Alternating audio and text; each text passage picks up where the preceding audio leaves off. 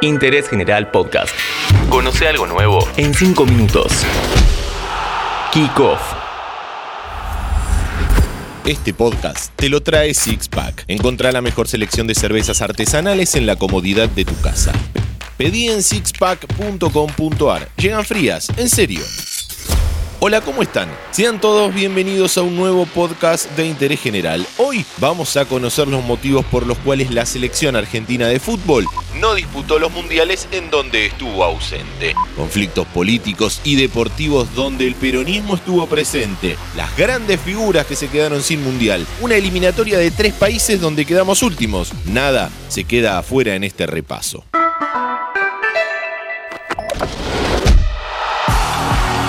Hoy parece algo lejano pensar en una ausencia mundialista. De hecho, desde Alemania 1974 Argentina participó en todas las copas. Pero el primer mundial donde nuestro país no participó fue Francia 1938.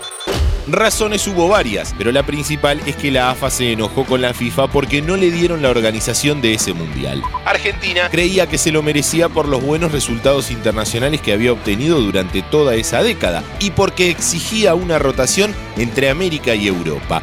Recordamos que el de 1934 se jugó en Italia, pero la FIFA no le dio cabida.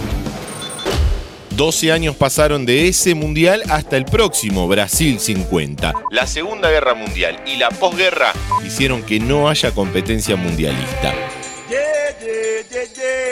En 1946, la FIFA determinó que cuatro años después, Brasil iba a organizar el Mundial. ¿Qué postura tomó Argentina? Dijo que no lo iba a jugar ofendida por esta decisión. Un par de años más tarde, y todavía con el Mundial por delante, en Argentina se produce una huelga de jugadores que terminó con un éxodo masivo de los mismos, abandonando nuestro país y yéndose a jugar en gran parte a Colombia. Estos jugadores, grandes estrellas de nuestro país, como Adolfo Pernera y Alfredo Di Stefano, entre otros, no estaban habilitados para jugar por Argentina. Un año antes del Mundial se realizó el Sudamericano, también en Brasil y Argentina no concurrió. Demasiados conflictos tuvieron lugar entre 1946 y 1950, por lo que nuestro país se perdió el Mundial. La pata política de todo esto, el gobierno de Perón le pidió a Valentín Suárez, interventor de AFA, que con un plantel diezmado y sin grandes individualidades era mejor no concurrir. No le puedo asegurar que vayamos a ganar, le habría dicho Valentín Suárez a Juan Domingo Perón. Llegó el tercer mundial consecutivo donde Argentina no participó y fue el de Suiza en 1954. La AFA seguía enojada por no haber sido elegida sede de un mundial y además estaba enemistada con varias de las asociaciones sudamericanas. Esto se sumaba a un factor determinante. El gobierno peronista no quería que compitiésemos a nivel internacional.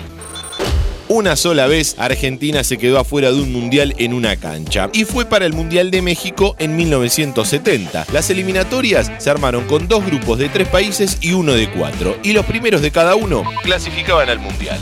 Argentina compartió grupo con Perú y Bolivia, a priori dos rivales no tan complicados buscando la clasificación. Pero fue tan mala la actuación nacional, futbolística y dirigencial que se llegó a la última fecha con la obligación de ganar para forzar un desempate entre los tres países empezó perdiendo 3 a 1 en La Paz y 1 a 0 en Lima. Se le ganó como local a Bolivia por 1 a 0 y en la última jornada se recibía a Perú. Fue empate 2 a 2 y adiós mundial. Solamente en 1969 hubo cuatro interventores, Armando Ramos Ruiz, Aldo Porri, Oscar Ferrari y Juan Martín Oneto Gaona, que se quedó hasta 1971, cuando fue reemplazado por Raúl Donofrio, padre del actual presidente de River todos elegidos por el gobierno de facto de Juan Carlos Onganía. ¿Quién es el responsable de lo que le ha ocurrido al seleccionado argentino? Bueno, yo creo que la culpabilidad en este momento no es para echarla a ningún lado. Entiendo que no hubo tiempo para preparar, podríamos hablar un poquito de la APA, que no hubo tiempo para, para preparar, no hubo campo de acción y en este momento se están pagando los resultados. Muchas gracias. Como vemos siempre, lo que mal anda afuera difícilmente funcione adentro. Este podcast te lo trajo Sixpack. Encontrá la mejor selección de cervezas artesanales en la comodidad de tu casa.